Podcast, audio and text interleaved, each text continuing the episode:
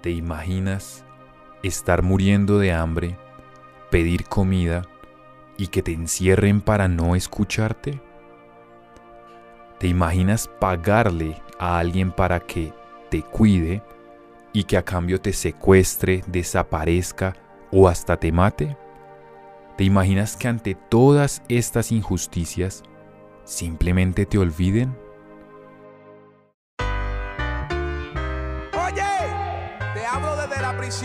Tristemente, esto no es ficción, es la realidad actual colombiana.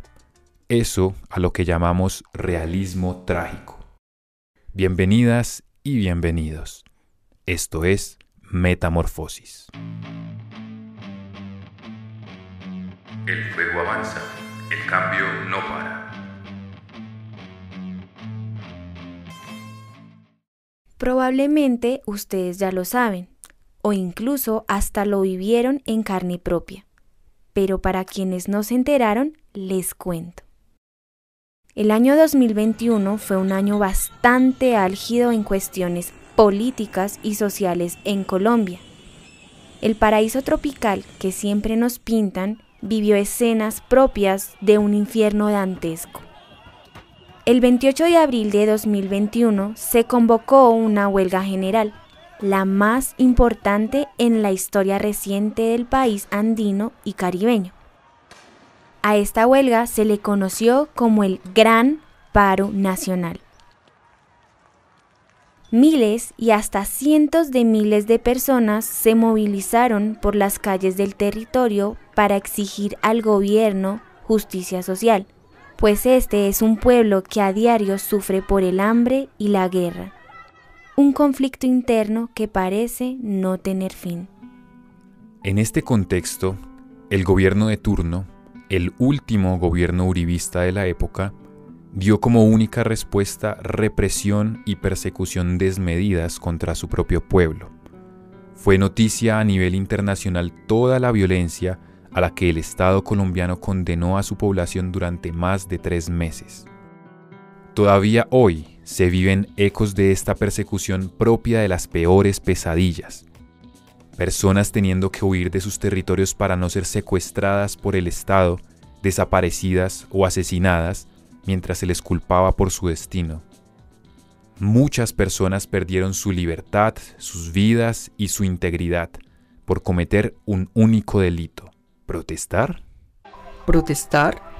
¿Protestar es un delito?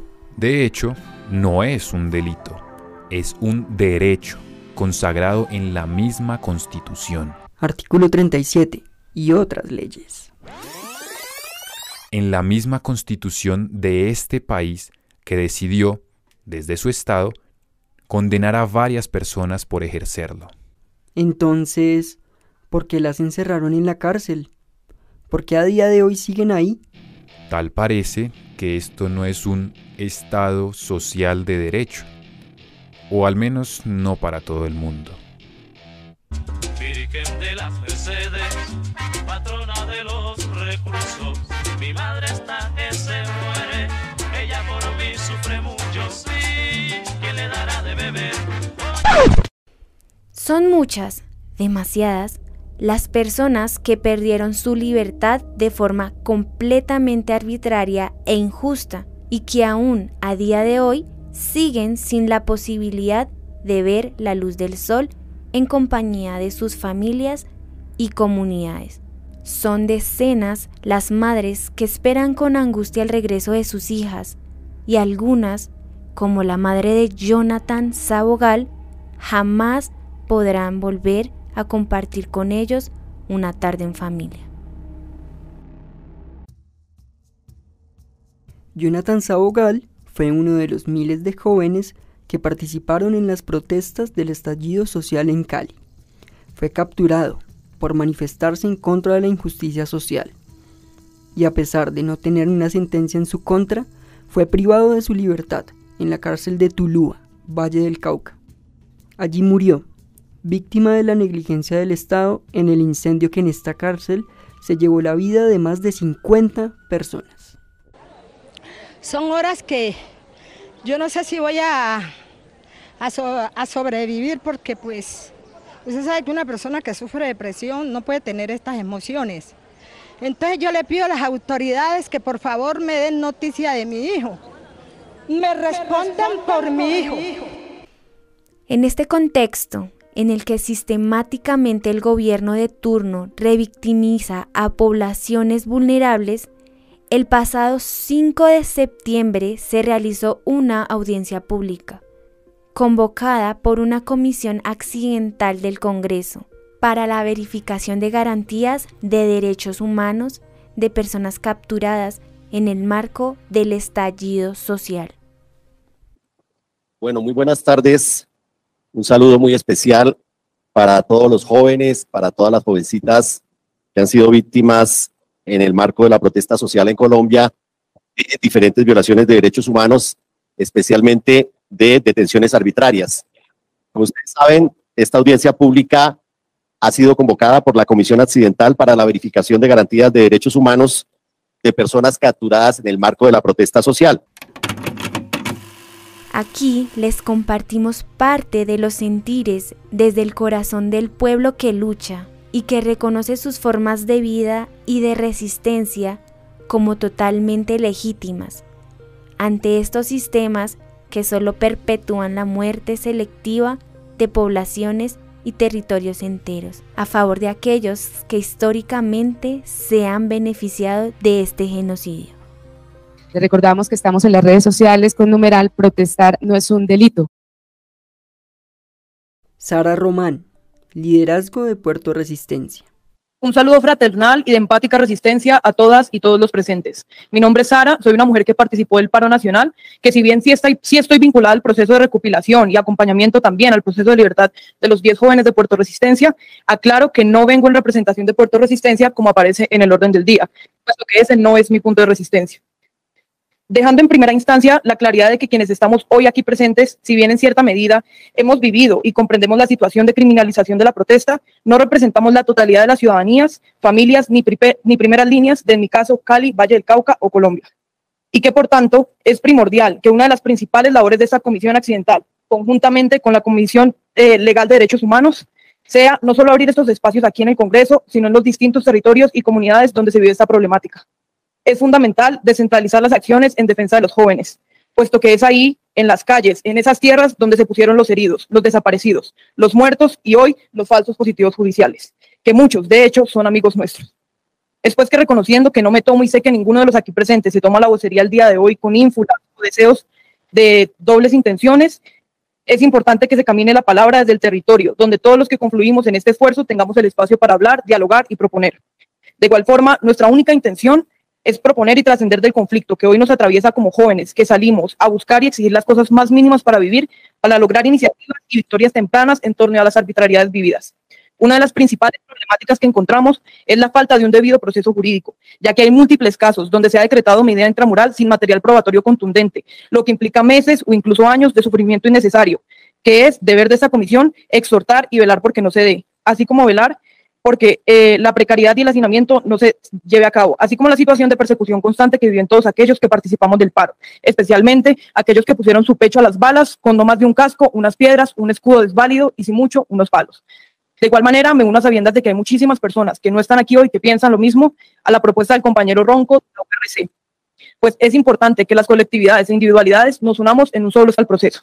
La invitación es a continuar el apoyo y la lucha desde la unidad popular de organizaciones, regiones, instituciones e individuos, incluso también y más importante, las familias y las víctimas. Dignidad y respeto a nuestros hermanos y hermanas detenidas. Libertad a los presos del estallido.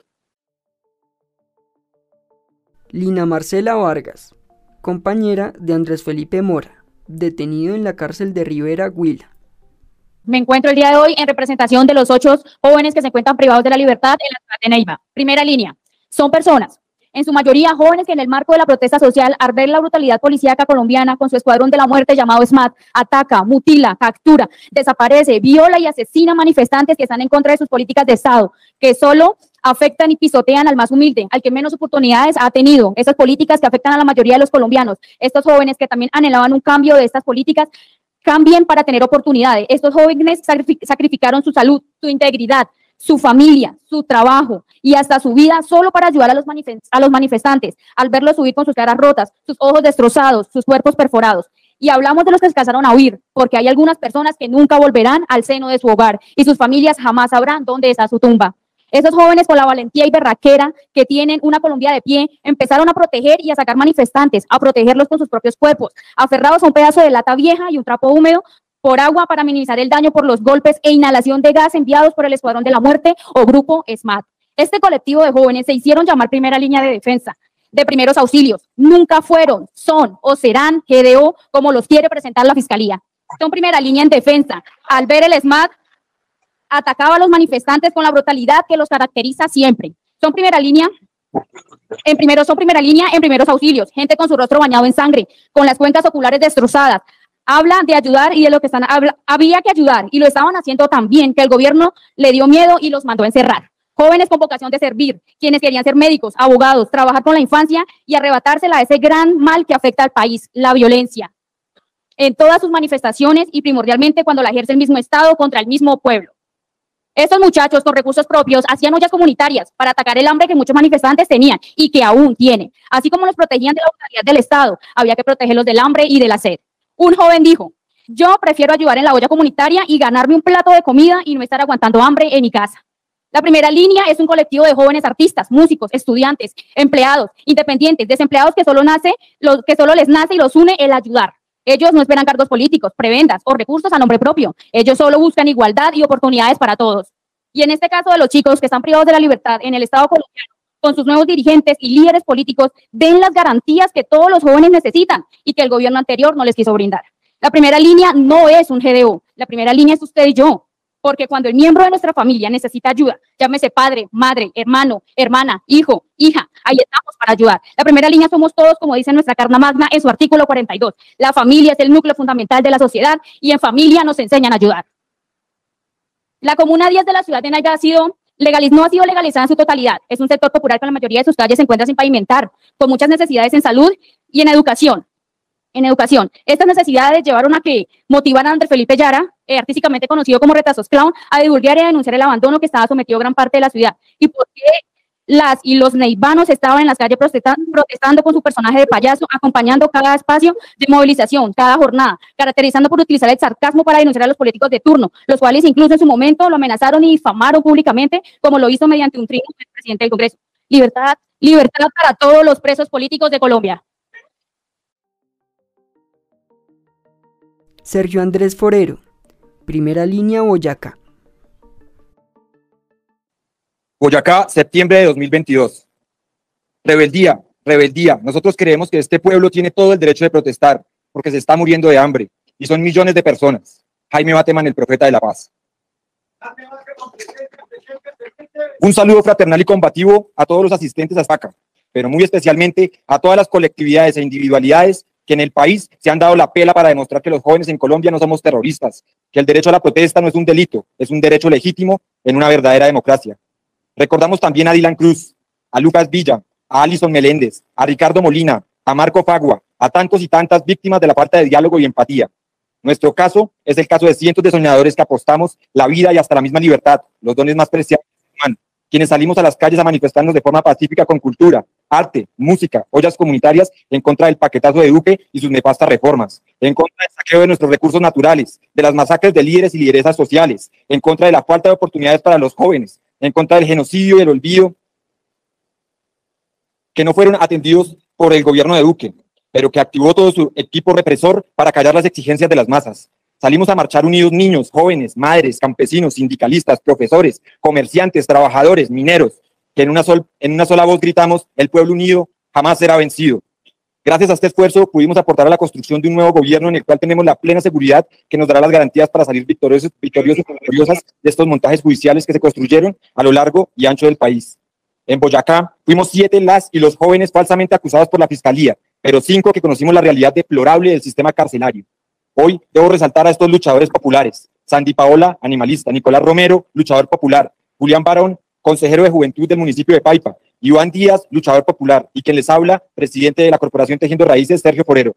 Gracias a esta dura prueba de este escenario, de control, fui elegido por las personas privadas de la libertad del patio donde me encontraba Centro Carcelario de Santa Rosa de Viterbo, Boyacá, como el representante de derechos humanos. Y es desde allí donde pude evidenciar y pudimos evidenciar la falta de garantías para la población carcelaria, pues no se cuenta con políticas públicas que puedan darles calidad de vida en temas relacionados como salud, alimentación, educación, infraestructura y mecanismos que verdaderamente resocialicen a los privados y privadas de la libertad por lo cual hago un sentido llamado a las autoridades pertinentes para que se revise la idoneidad de la Unidad de Servicios Penitenciarios y Carcelarios de Colombia, USPEC, pues es notoria sus falencias en los centros de reclusión que solo traen más odio y rechazo.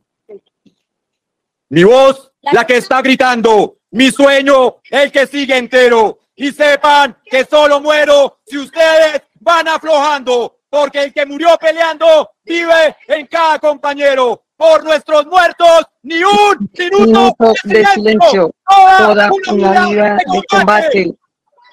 Hasta la, hasta la victoria. Hasta, la muerte.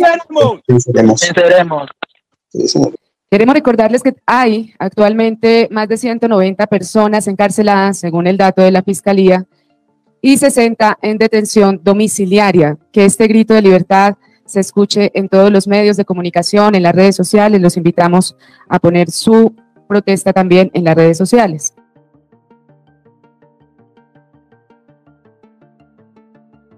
Joan Sebastián Popayán González. Primera línea 80, Bogotá. Capturado nueve meses en la cárcel modelo. Hacía parte de la primera línea 80. Fui mm, capturado. Estuve nueve meses, casi diez, en la cárcel modelo de, Bogotá, patio 2B.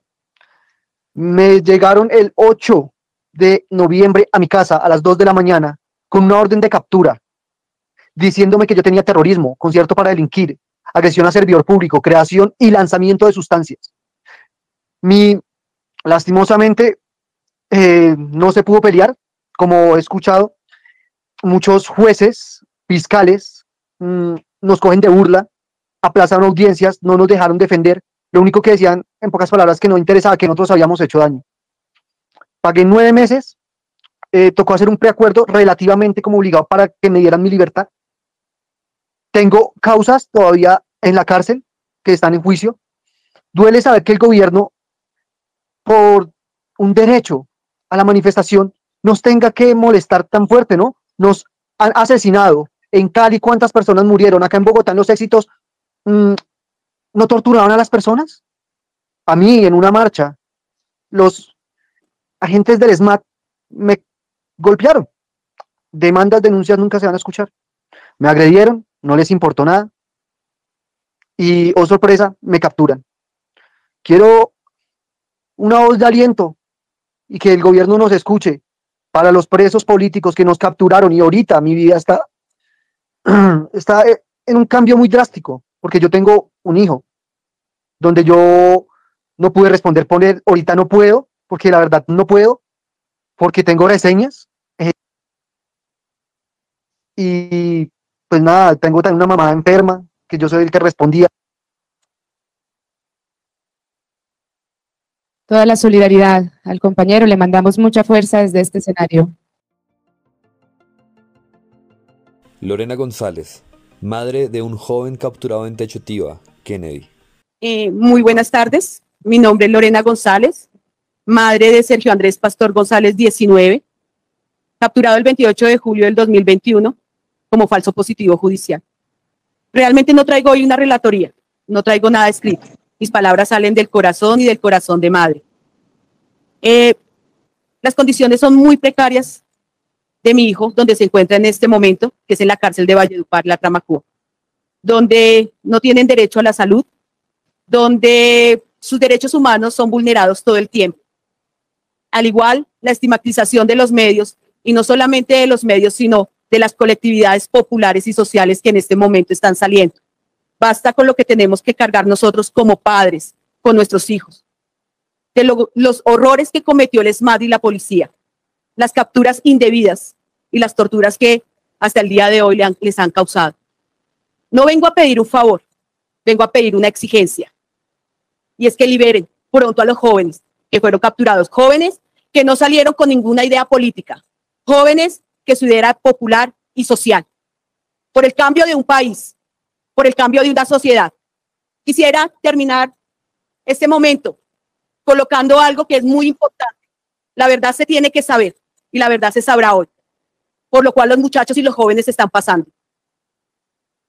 Pastor González. Señor juez, ¿qué pasa? Ya que tengo la pierna, así que no me puedo movilizar y se me hace venir hasta acá con una pierna semilota. Señor Sergio Andrés Pastor, indíqueme su nombre y su cédula. Sergio Andrés Pastor González, 1015 416 439. ¿En dónde se encuentra recluido? En Mateo. ¿En qué eh, este- ¿Estamos conectados en qué audiencia?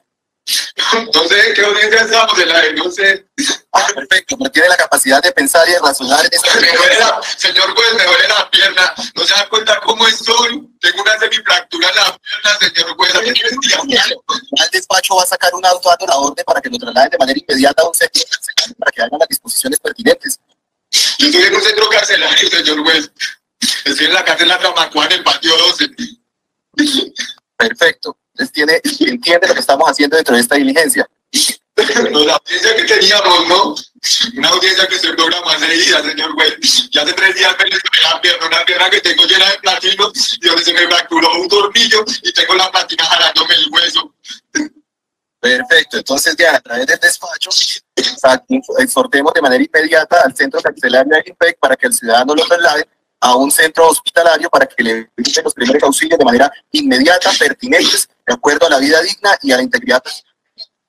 Y hasta el día de hoy, esa orden no se ha dado. Mi hijo tiene la pierna infectada. No ha sido trasladado a ningún lugar. Esos son los vejámenes y las torturas por los que nuestros jóvenes, con sueños e ideales, salieron un día a luchar. Y exijo la libertad para cada uno de ellos. Libres y absueltos. Gracias.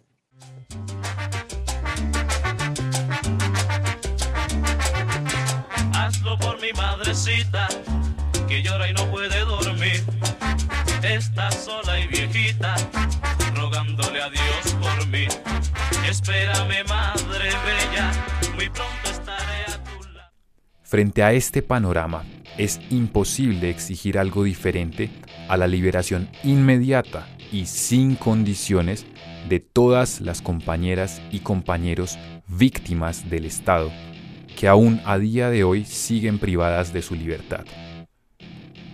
Porque mientras unos celebran triunfos políticos y reparten puestos y honores, quienes lucharon en las calles y pusieron el pecho al fuego por un cambio, siguen hacinados y en riesgo inminente de muerte y desaparición. Les agradecemos por acompañarnos en este reconocimiento de las voces que luchan, sus familias y procesos, y les invitamos a compartir este podcast con el hashtag protestar no es un delito. Libertad, libertad a las presas por luchar. Libertad, libertad a las presas por luchar. Síguenos en nuestras redes sociales. Estamos en Facebook, Instagram y plataformas de streaming como arroba Metamorfos Radio. Te esperamos en nuestro próximo episodio.